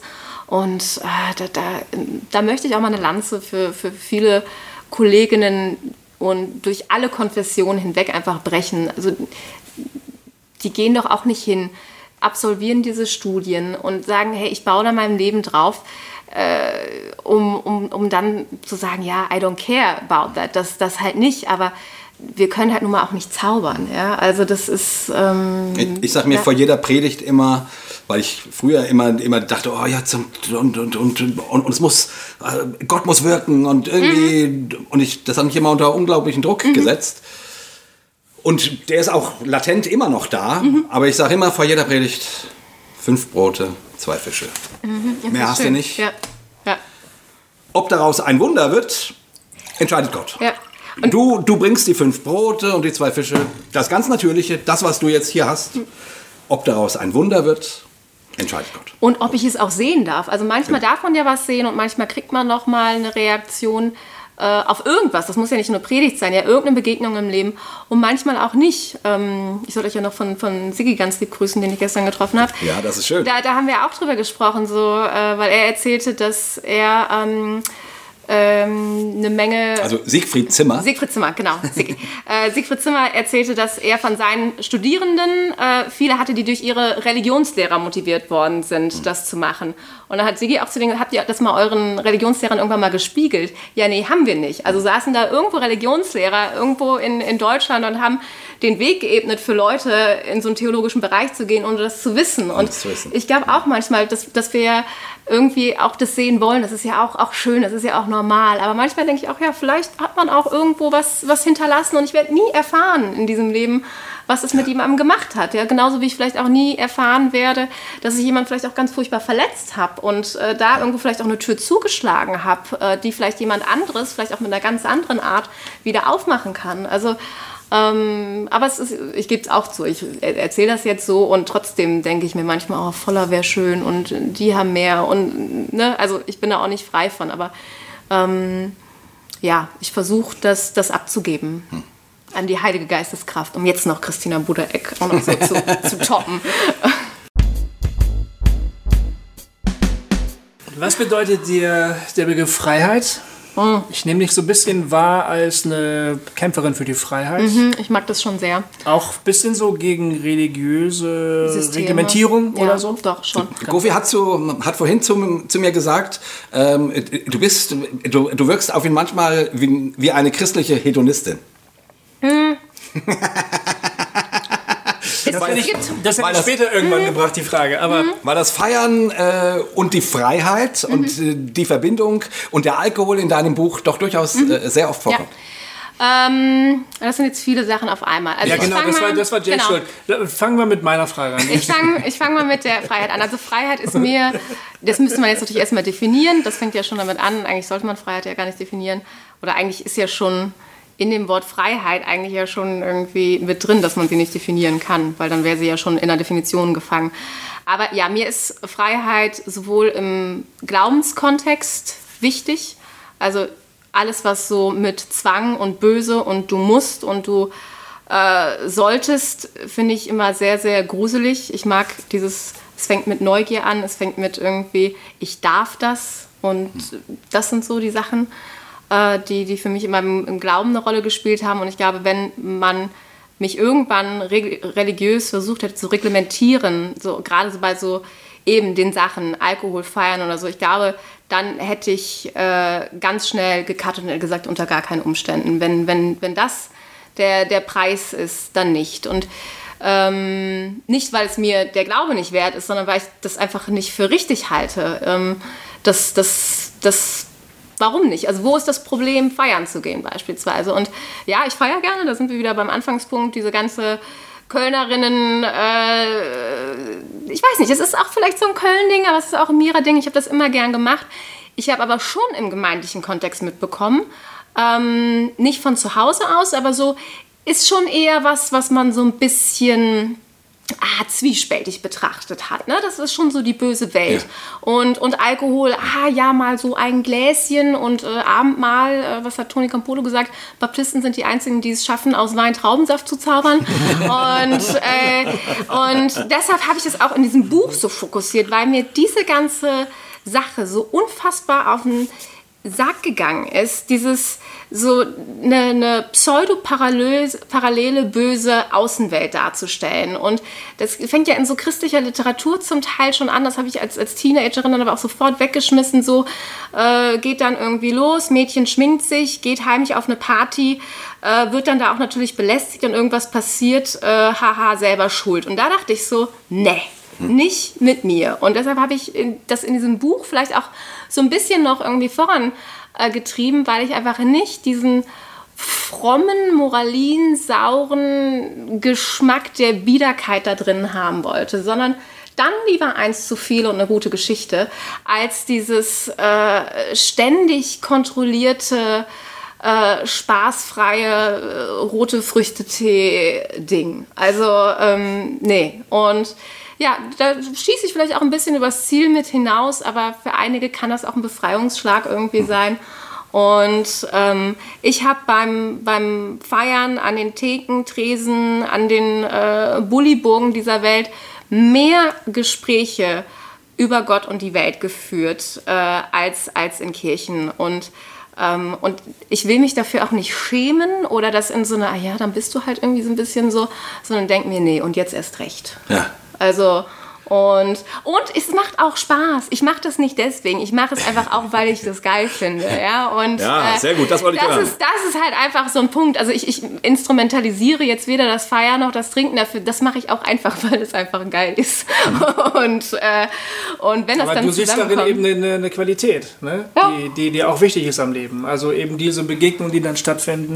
Begegnung. Und ich meine, es, es ist ja auch alles so ein bisschen in Nutshell. Es ist, ich tanze unglaublich gern. Ich meine, gut, das ist jetzt auch alles alles noch alles, äh, Studienzeiten sind jetzt auch ein bisschen vorbei. Also ich fahre jetzt ja auch nicht mehr bei weitem nicht so viel wie jetzt an der Uni, aber es ist auch was, was wir übrigens in der Gemeinde viel machen. Also wir, wir legen hohen Wert aufs, aufs Feiern und aufs Tanzen. Äh, das ist gerade, Feste können enorme äh, Blockaden auch abbauen. Also ja. gerade auch so die, die äh, ähm, innergemeindlichen oder so. Also bei, bei so einem Fest kommst du einfach irgendwie zusammen. Und äh, wenn du, selbst wenn du eine, eine, Sprachbarriere hast, wenn auf einmal alle tanzen, ist es weg. Ja? Und ähm, äh, das finde ich irgendwie ganz, ganz cool. Und ähm, ja, jetzt habe ich wieder den Faden verloren. Äh, nee, gar nicht. Das, ja. das ist ganz toll. Ich komme ja, gleich ja. nochmal zum Faden zurück. Ähm, aber du hast gerade noch mal ein Rezept beschrieben, wie er mit diesen innergemeindlichen ähm, äh, interkulturellen Spannungen eben auch umgeht, ja. indem ihr einfach ein lebensfrohes Leben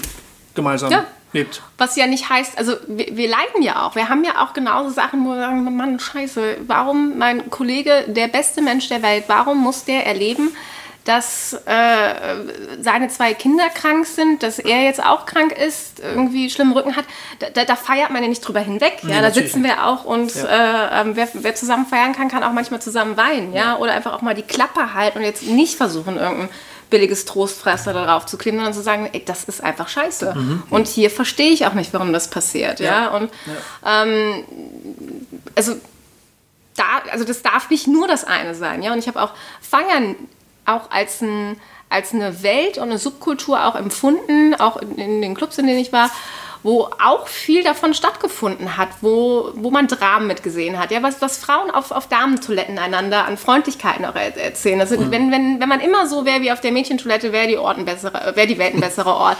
Und da spielt ja auch Liebe, äh, Drama, also so viel. Also was da für ein Reichtum auch an zwischenmenschlichen äh, äh Geschichten mit drin ist. Ich will es jetzt nicht nur glorifizieren, aber ähm, ich, ja, ich, ich mag es gerne. Und Aber ich hatte nach dem Begriff der Freiheit gefragt. Also mhm. das ist für dich ein wichtiger Begriff. Das ist für mich äh, mit einer der wichtigsten Begriffe überhaupt. Und ich möchte frei in meinem Glauben sein, ich möchte frei in meinem Denken sein. Ähm, ich möchte frei sein, Neues dazu zu lernen. Ich möchte ganz simpel auch, auch frei sein, mich ganz hier so äh, kitschiges Bild vorne in dieses Auto zu setzen und irgendwo hinzufahren und nicht wissen, wo ich ankomme. Ähm, also ich bin mit jedem Kilometer hier auch wieder glücklicher geworden, den ich, den ich gefahren bin. Hm. Außer als das Lämpchen kurz geleuchtet hat, dann wird man, dann wird man kurz ein bisschen unfrei. Äh, und denkt sich, ähm, aber doch, ich halte das, das für einen Schlüsselbegriff und ähm, den, ich auch, den ich auch mit Glauben verbinde. Du beschreibst dich in dem Buch an einer Stelle als eigentlich, ähm, naja, ängstlich ist vielleicht ein bisschen zu viel gesagt, aber nicht so unbeschwert, mutig, drauf losstürmend wie man von dir vielleicht den Eindruck haben könnte. Das, das war ähm, die Geschichte, äh, wo war das Schiff nochmal? Guinea? Nee, ähm, ähm, Honduras. Honduras, ja, sorry. Ja. Ähm, und du hast eben beschrieben, wie du aufgebrochen bist als junges Mädchen zu dieser Weltreise eigentlich, ne? tagelang allein auf dich gestellt. Ja. Und ähm, da, da fiel das so kurz in einem, in einem Nebensatz. Ich, vielleicht merkt man es gar nicht von mir unbedingt, aber ich bin gar nicht so unerschrocken, furchtlos, wie es manchmal Ich glaube, man muss zumindest ehrlich miteinander sein, also ehrlich mit sich selber und dann auch mit den anderen sein. Ich habe natürlich auch Angst oder Ängste, und, aber ich bin ja auch schon einen Weg gegangen, wo ich welche überwinden konnte, ja. die mich dann wiederum freier gemacht hat. Also auch so Freiheit als Prozess, ja. Und als ich noch in Honduras war oder auch als, als kleines Mädchen, ich war immer die, die in der Klassenfahrt geheult hat. Also den ganzen Tag irgendwie so eine, so eine Klappe mhm. und dann irgendwie abends, ja, ich will zu Mama und Papa. Und, ähm, mhm. äh, und es heißt ja nicht, dass man keine Angst hat, ja, sondern aber auch die immer mal wieder zu, zu überwinden und sich auch irgendwann die Freiheit zu nehmen, zu sagen, nee, da ist meine Angst jetzt aber auch so groß davor, dass ich das jetzt vielleicht doch nicht noch machen muss. Irgendwie, also ich Bungee-Jumping würde ich jetzt auch sagen. Jetzt bin ich 35, mein unterer Rücken tut auch ein bisschen weh. Das muss jetzt nicht sein, aber hey, Fallschirmspringen geht vielleicht. Und ähm, ja, aber also gerade durch dieses Reisen, ja, und das ist ja auch der, der Titel äh, Roadtrip, ist ja auch so ein bisschen eine Metapher für fürs Leben, Glaubensleben, also jetzt muss ich aufpassen, dass ich keine Phrasen dresche, ja, aber auch alles als Prozess, als Reise, als Weg. Ähm, und wenn ich ja Sachen überwunden habe schon mal, ja, dann darf ich auch diese Kraft mitnehmen und, und, und weitergehen. Und aus solchen Erfahrungen, die ich vor allem beim Reisen, finde ich, kristallisiert sich das noch stärker raus, weil ich sehr viel häufiger dann in solchen Abhängigkeitssituationen war, wie beispielsweise in Honduras oder in Brasilien, wo man auf einmal ohne Handy, ohne äh, Kohle irgendwo steht, weil es weg ist. Und dann, ja, dann stehst du halt in Rio, hast kein Geld mehr, hast kein Handy und äh, triffst auf einmal jemanden, den du äh, vor drei Wochen an einem ganz anderen Ort in Brasilien getroffen hast. Und irgendwie findet sich eine Lösung. Hm. Und wenn ich sowas mitnehme, so eine Erfahrung, ähm, dann kann mir jetzt irgendwie eine Situation in Deutschland, äh, wenn ich eine Autopanne habe und den ADC anrufen kann, die bringt mich halt nicht mehr aus der Fassung, mhm. weil ich einfach schon ganz andere Sachen erlebt habe. Und ähm, deshalb darf das, der, der kleine ängstliche äh, Mira-Teil dann auch sagen, komm, hast doch jetzt auch schon einiges irgendwie erlebt, ähm, nimm das doch mit und bau was von der Angst ab. Cool, ja, es ist, äh, dein Buch ist im Grunde ja eine Art Lebensbericht, ne? Also Ja. so eine Art Biografie. Ja. Äh, Theologie und Biografie gehen ja immer Hand in Hand. Also Richtig. Ist, äh, ähm, und ich finde, es, also es ist äh, unglaublich schön geschrieben. Also es macht echt Danke. Spaß zu lesen. Es Ist das schon äh, sowas wie narrative Theologie oder wäre das ein bisschen Habe zu ich hoch? überlegt. Also ich habe äh, ich hab dann, als ich dann das Go hatte, oder das Go hatte, das ist falsch formuliert, als die Deadline so doll war, dass ich jetzt wirklich anfangen müsste zu schreiben Dass und ich wirklich weh zu tun? ja richtig weh zu tun, gab so zwei ausschlaggebende Punkte. Da sagte äh, der äh, ähm, zwei Leute vom Verlag sagten zu mir, Mira, es muss persönlich sein und stell dir es vor wie eine Filmszene. Also stell dir alles wie Film. Und das war, da hat es wirklich so ein bisschen Klick gemacht. Und dann, als dann so die erste Geschichte äh, äh, da war, weil ich versucht habe, okay, wie kann ich den Leuten erklären, wo ich herkomme, ohne ihnen zu erklären, wo ich herkomme. Also nicht, ich bin Mira, ich bin so und so alt, meine Mutter ist und das und das, sondern das in eine Geschichte einzupacken, die eben narrativ ist. Und als, als der Weg eingeschlagen war, ab dem Zeitpunkt ging es. Und dann habe ich für das erste Kapitel, habe ich glaube ich drei Wochen gebraucht, äh, weil es schreibt sich anstrengend, dass es leicht lesbar ist. Das stimmt. Und Ja, das, das das ist äh, und fürs letzte bestätigen. noch drei Tage. Bestätigt. Ja. Also wirklich, also ich habe zum Beispiel das Kapitel, was ich über übers Feiern geschrieben habe. Da sind wir wieder, äh, äh, was ja auch sehr witzig anfängt mit Studentenparty und irgendwie äh, Wodka, äh, was war das, Dekorn Brause. Und dann dachte ich, oh Gott, die, die bewerben das in Teenie-Zeitschriften und ich schreibe da irgendwie, wie man irgendwie sich möglichst schnell aus dem Leben ballert ähm, mit Sportstudenten und keine Ahnung. Und äh, wollte aber eigentlich auf die eschatologische Tiefendimension des Weinwunders am Ende hinaus, was ja den Anfangsteil des Johannesevangeliums, das erste Wunder ist, was ja dann quasi den Bogen äh, in die eschatologische Dimension der, der Auferstehung überschwappt. Also es beginnt mit dem Weinwunder und endet in den Wunder Zeichensammlungen mit, mit der äh, Auferweckung des Lazarus und verweist dann natürlich auf die Auferstehung Jesu Christi hin. Ähm, und das habe ich versucht zu adaptieren, eben mit Feiern anzufangen und dann diesen großen Bogen zum Thema Tod auch zu schlagen. Und das war schwierig. Also Korn-Sportstudenten, Dietrich Bonhoeffer und äh, das alles äh, einzubauen. Und danach dachte ich aber auch, geil, das ist das, da bin ich stolz drauf. Und, Ja, das machst du aber wirklich gut. Also, ähm, wie gesagt, ich habe, äh, also ich, ich finde, es liest sich sehr gut. Es äh, ist tatsächlich, man lernt was über dich, man wird reingenommen in eine Welt und dazu findet einem, finden immer wieder äh, theologische oder spirituelle oder religiöse Reflexionen Mhm. statt und das äh, und die und die passieren so, so fast nebenbei. Äh, Mhm. Ich- und das, das, das hast du unglaublich schön gemacht. Also wirklich. Äh, Also ich, ich würde es jetzt so ein bisschen auch äh, vielleicht im Bereich, weil du gerade narrative Theologie sagtest, auch so ein bisschen öffentlicher Theologie zurechnen. Also so diese Übersetzung. Ich wollte ja kein Buch für äh, Christen und Christinnen schreiben, sondern schon eins, was, was auch äh, normale Leute äh, lesen können. Und da war ich natürlich auch ein bisschen zu angehalten von Verlagsseite. Also ich durfte keinen theologischen Fachjargon wählen, also Worte wie eschatologisch oder sowas. Äh, Mira leider nein, leider gar nicht. Und auch kein Latein und kein nix. Also wo man so irgendwann so sich so, so dieses theologische äh, Nerdigkeit so aufgebaut hat, die musste ich dann halt auch wieder komplett äh, hinten runterfallen lassen. Das war aber auch gut so. Das war halt eine Herausforderung und zu sagen, hey, wenn ich doch aber davon überzeugt bin, dass das einen Mehrwert für Menschen hat, dann muss ich es doch auch so ausdrücken können, dass es, dass da vielleicht unbewusst was, was übergeht. Und ähm, ja. Eben Nochmal, du bist 35, seit fünf Jahren Pastorin. Wie kommt man dazu, so ein Buch zu schreiben? Also ich meine, ist das nicht irgendwie 20 Jahre zu früh? Äh, ja, das ist, glaube ich, die Geschichte, wie das ganze Buch entstanden ist. ähm, ich war dann ja Pastorin und äh, jetzt kommt alles zusammen, auch äh, äh, die, der, der feministische Gedanke. Und ich betreibe ja mit äh, und das Feiern mit dem Valer unter anderem zusammen. Also jetzt gerade nicht mehr, weil er nach Berlin gezogen ist, aber eine, die sogenannte Pop-Up-Bar. Und das ist keine kirchliche Sache, das ist eine Nachbarschaftssache nennt sich Requisite und das war meine ehemalige Filmrequisite. Und in dieser Pop-Up-Bar äh, finden regelmäßig äh, Frauenkarrierenetzwerktreffen, Sorority statt. Und das ist einfach so zum Austausch und solidarisch sich gegenseitig im Berufsleben zu helfen. Das ist so der, der Kerngedanke. Also geht noch drüber hinaus. Und da bin ich so reingerauscht und habe die Bar an dem einen Abend gemacht und habe da eine Journalistin kennengelernt, äh, die dann, ach, du bist Pastorin, ich mache da gerade was. Und da habe ich ein Zeitungsinterview gegeben für die Wiener Zeitung. Ähm, und da waren, sind wir auch einmal durch alle heißen Eisen, so aus katholischer Perspektive durchgegangen. Gab es auch noch ein bisschen Ärger für später. Ähm, also auf so, nicht, nicht von meiner Gemeindeseite aus, aber so auf Bundesebene ähm, mhm. hat das einiges ausgelöst. Und gleichzeitig hat es ein Schneeballsystem Mediales ausgelöst. Also bei die erste Zeitung, dann kamen noch irgendwie zwei, drei Frauenmagazine dazu. Zeit auch, oder? Und dann kam die Zeit ja, ne? und so ein großes Porträt in der Zeit. Das ist dann, äh, da, da gehen, ich schon auch gedacht, da, da, da gehen Türen dann auf einmal auf und auf einmal ist man so eingeladen in der Residenz des deutschen Botschafters und denkt so, oh, Wirklich? Schön hier wow. irgendwie. Und, äh, und da kam dann eine ähm, Agentur auf mich zu äh, riefen dann an, wir waren gerade Burning Church vor in der Besprechung, irgendwie Team-Meeting und keine Ahnung, irgendwie weiß ich was organisiert. Ja, wollen Sie ein Buch schreiben? Ja.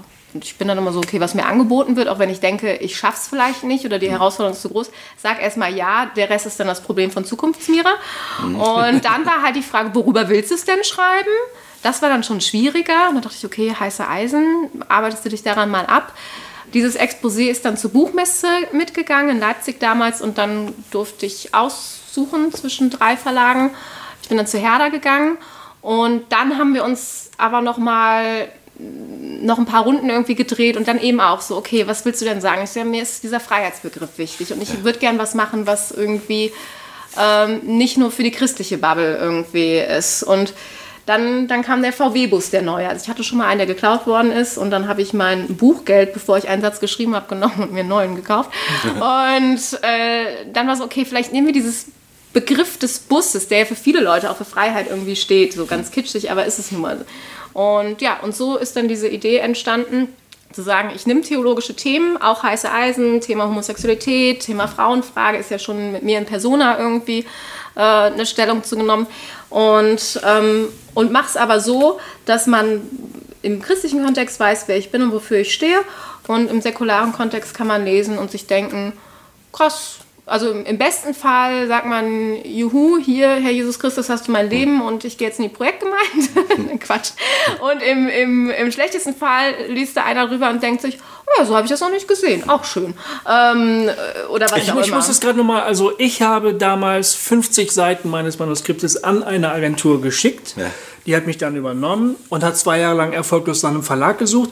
Du hast noch nicht mal darüber nachgedacht, ein Buch zu schreiben. Eine mhm. Agentur fragt dich, ob es du nicht Lust so hättest, ein Buch zu schreiben. So und dann unfair. darfst du dich am Ende zwischen drei Verlagen entscheiden. Mhm.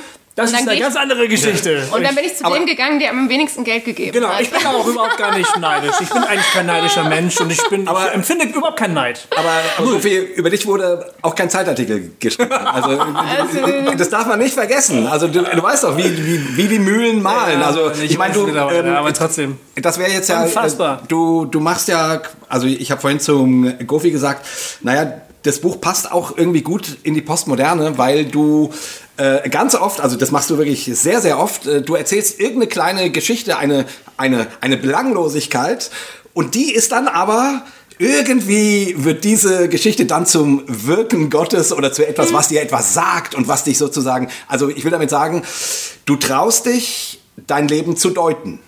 Du traust ja. dich, das, was dir widerfährt, äh, ich sag mal geistlich, spirituell mhm. zu deuten und da was reinzulesen, was da ja erstmal gar nicht drin steht. Absolut. Weißt du, was ich meine? Genau, also ja, es ist auch was, was mich in der letzten Zeit nochmal verstärkt umtreibt. Also gerade ähm, als, als Kind, als Teenager, in den 20ern habe ich das noch, noch viel stärker getan als, als jetzt. Und jetzt wünsche ich mir das manchmal fast noch so ein bisschen mehr zurück. Mhm. Also ich leide auch unter unseren eigenen progressiven oder äh, Weltanschauungsfragen halt auch und irgendein Teil Auflösungserscheinungen. Sich, ja, das gibt es halt auch. Also das ist nicht so, dass ich das, das nicht hätte und und dann kommt Ja, aber diese, du traust dich hier, ja. Äh, es eher wieder zu machen, wie wir das als Jugendliche vielleicht äh, versucht haben ja, zu tun. also genau. Also und ich glaube, das zieht sich aber durch die Kapitel. Da konnte ich ja sagen, wenn ich über mich als 20-Jährige schreibe, dann kann ich auch die Deutung meines 20-jährigen mhm. Iches, meines mhm. 20-jährigen Iches nehmen und die auch niederschreiben, dann kommt sie deutlicher zum Vorschein. Und dann passieren ja während des Schreibprozesses, äh, sind ja auch Sachen passiert, die einfach so krass waren. Und ich habe versucht, eine Formulierung dafür zu finden. Also in, in dem einen, das ist nur ein ganz kurzer Abschnitt, schreibe ich auch so, ich kann weder sagen, dass ich in, zu allem sagen kann, Mann, hier habe ich über Gottes Fügung drin gesehen. Ich kann aber genauso wenig sagen, das ist Zufall, weil es ist einfach zu krass, was da irgendwie passiert ist. Also, und ähm, ja, da habe ich versucht, ein, ein, ein, Bild zu finden. Und das war dieses so, vielleicht stempelt Gott ja gar nicht, sondern es ist diese, diese Schreibschrift und dieses Weiterschreiben, wo ich auch mit agieren darf. Ja? Und ähm, dass eben nicht alles vorbestimmt ist, aber dass es auch nicht alles lose ist. Ja? Also ich, ihr merkt, ich ringe ja jetzt hier selber schon wieder um Worte, obwohl ich das schon mal formuliert habe. Ähm, aber ich will diese, diese Deutung nicht verlieren, aber ich will ja auch keine äh, fundamentale Hoheit einräumen, dass ich, dass ich nicht auch irgendwie sagen kann, ja, hier verstehe ich es aber auch nicht mehr oder ja. hier ist auch einfach mal nur irgendwie sowas passiert. Ja. Also, ähm, aber es ist. Äh, ich habe das Buch übrigens, äh, eine, eine sehr gute atheistische Freundin von mir ähm, hat das Buch gelesen, als wir jetzt im Urlaub waren mhm. zusammen. Äh, ja, das einfach, das lag da rum und ja, darf ich das mal lesen? Ja, ja, klar und mhm. so. Und äh, die war, die war ganz, ganz begeistert. Äh, die, hat, die hat gesagt, ja, ach, die erzählt äh, ganz schön ihren Weg, wie sie da so dann auch in diesen kirchlichen Dienst kam und so. Das war echt spannend und so. Und dann habe ich so gesagt, und was hast, hast du mitgenommen?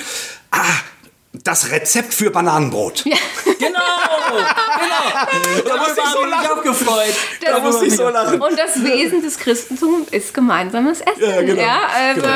also natürlich nicht das Einzige, aber, ja, aber ich fand es so süß, weil sie ne, irgendwie. Ähm, aber sie hat das, äh, also sie hat das als Atheistin äh, als ein angenehmes Buch gefunden. Also das als positive danke, Rückmeldung sozusagen. Also als ja, das finde ich auch schön. Ja, genau, danke. Das äh, ähm, Wie sind denn so die Reaktionen, die du so, so kriegst auf dein Buch? Schön. Das, schön. War, das war schon schön, muss ich sagen. Also ich äh, habe da schon viel Seele reingelegt, also auch viel Intimes von mir abgegeben, im, im Sinne von, das habe ich euch ja eben schon gesagt, wo ich gar nicht weiß, ob ich das jemandem so erzählen würde in einem Gespräch. Und ja. irgendwie blendet man das dann irgendwie aus, dass man das gerade auf Papier packt. Also ich habe auch bei jedem Kapitel geheult. Also aus irgendeinem Grund, wo ich nochmal durchgegangen bin oder wo es hochkam, das war eine enorm intensive Zeit. Und ich glaube, das schwappt manchmal ein wenig über. Ich habe ganz, ganz liebe Reaktionen von Kollegen bekommen. Der hat das mit einem Seniorenkreis, haben die dieses erste Aha. Kapitel, also Kindheitserinnerungen irgendwie gemacht. Und die, äh, äh es war wohl eine Senioren-Damenrunde in der Kirche, die fanden es irgendwie wohl sehr, sehr schön.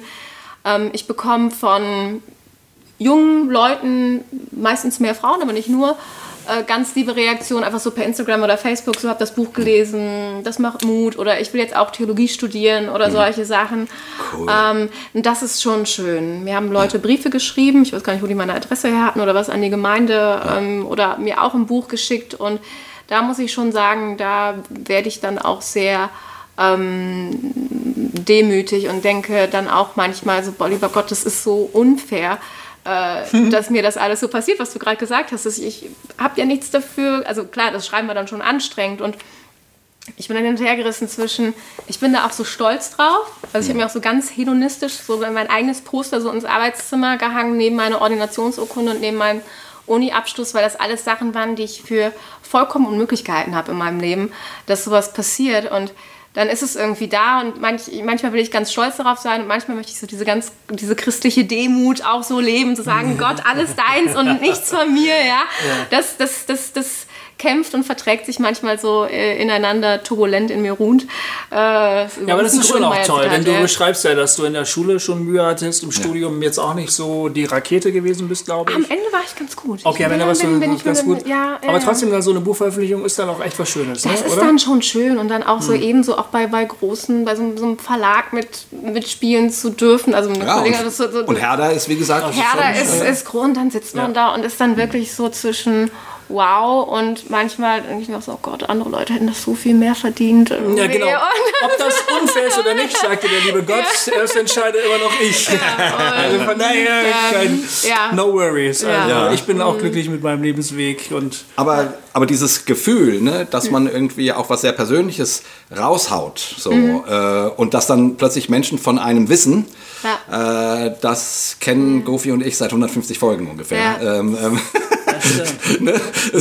äh, bei irgendeinem so Regio-Treffen saß mal jemand, äh, weißt du, Hossertalk Ja. Regio-Treffen, wir machen so Treffen für unsere. Hörer. Ich war in Köln dabei. Ah ja, genau, stimmt. Du, ah, stimmt, du warst ja, bei einem dabei, richtig, genau.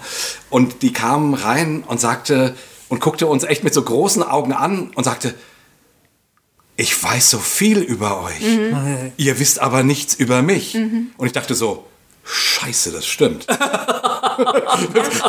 so, ich dachte so, fuck, das stimmt. Du weißt ganz viel über mich. Ich weiß nichts über dich. Ja. War schon irgendwie ein äh, krasses Gefühl. Das ist, so ist es, wenn du deinen persönlichen NSA-Agenten begegnest. Ne, dann, dann tut der immer nur so. Ja, Äh, letzte Fragerunde, liebe Freunde und Freunde. Ich glaube, wir müssen. Hast du noch was? Jake? Ich würde gerne noch was lesen aus dem Buch. Oh, gute Idee. Obwohl, eigentlich müssen wir das machen. Also, Ich darf auch gerne Mia lesen. Äh, ein Abschnitt, der mir sehr gut gefallen hat. Im, im Grunde drei Seiten. Ähm, das ist gar nicht so wenig, aber ich.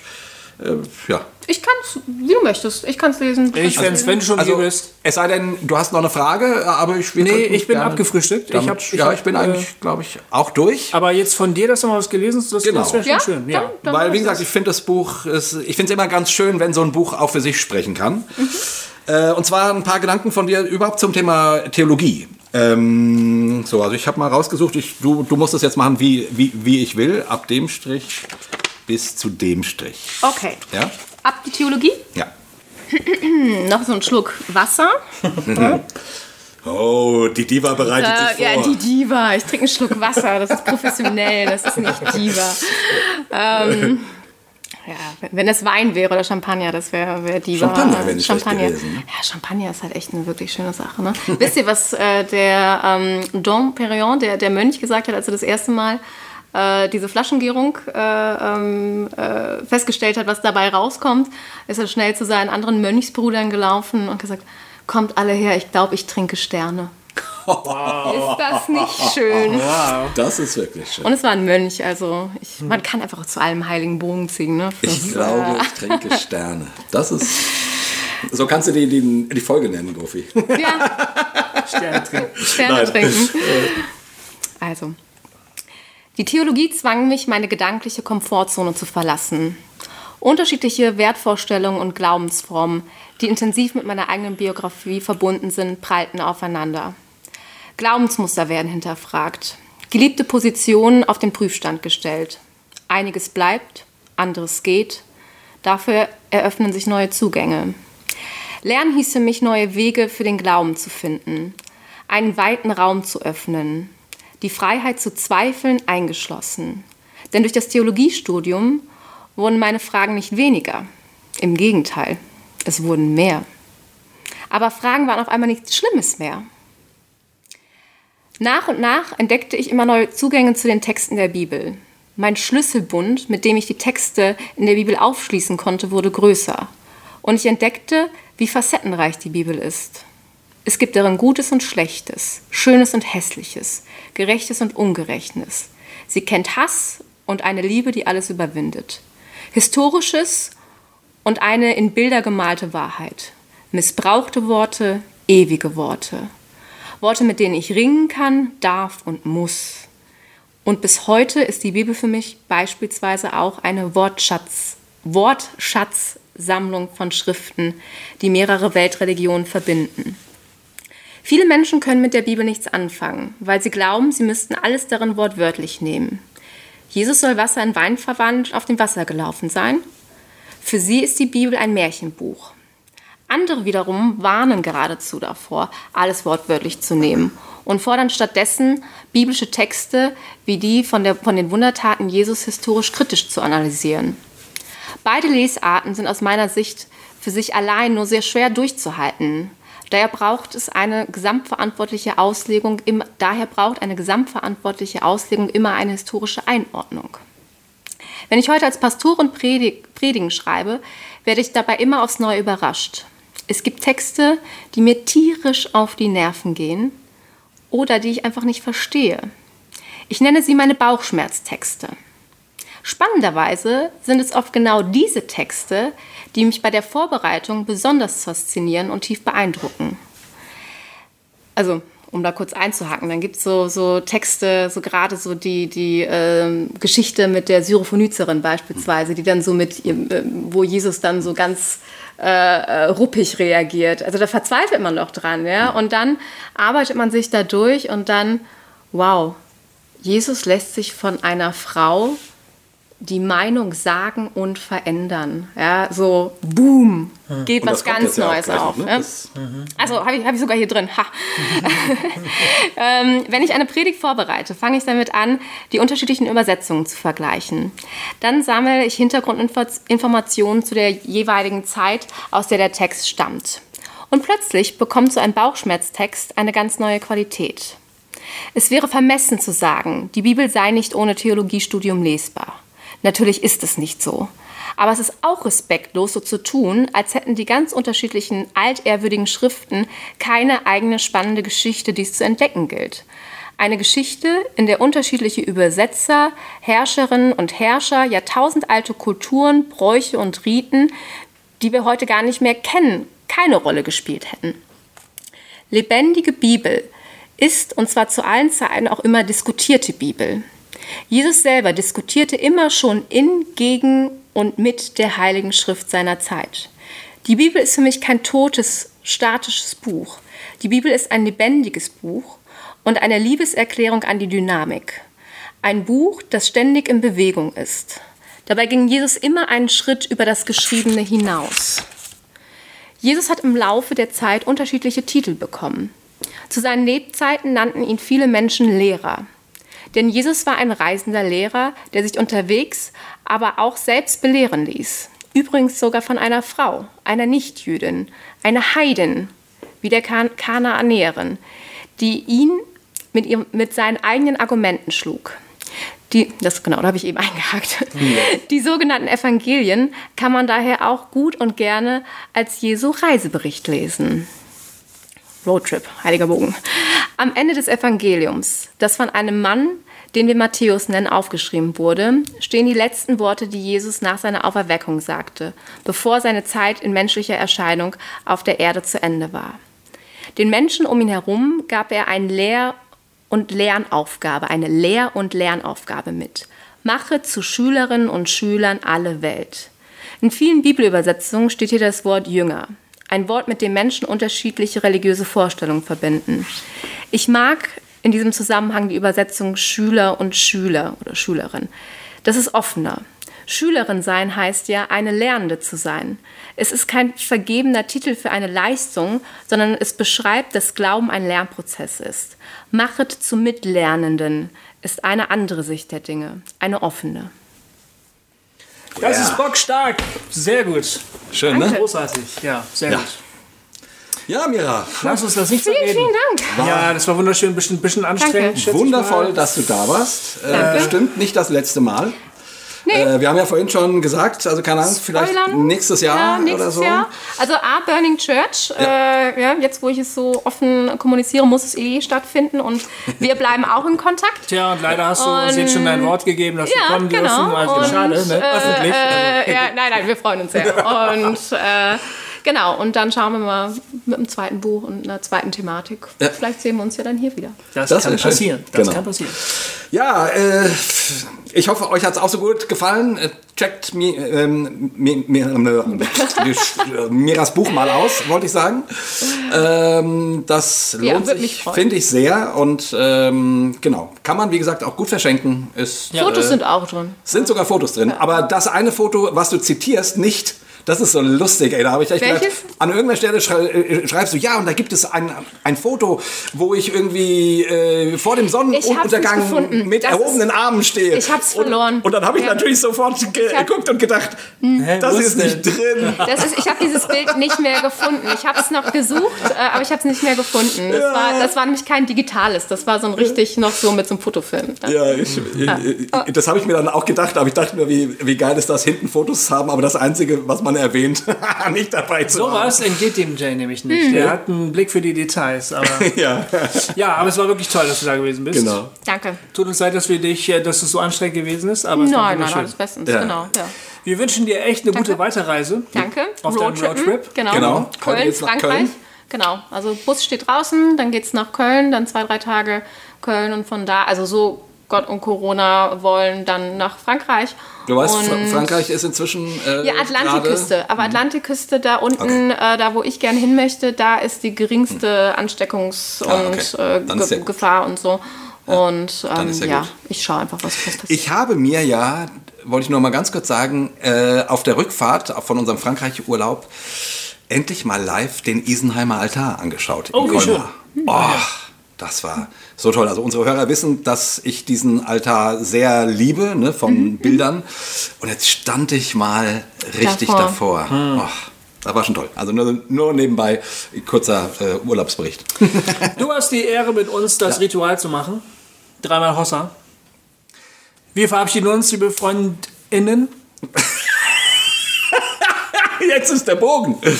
Der Bogen, Gofi. Ja, Mann, da ist der, Bogen, Bogen. wieder. Wir verabschieden uns von euch mit einem Dreifachen. Hossa! Hossa! Hossa! Bis zum nächsten Mal. Auf Jawohl!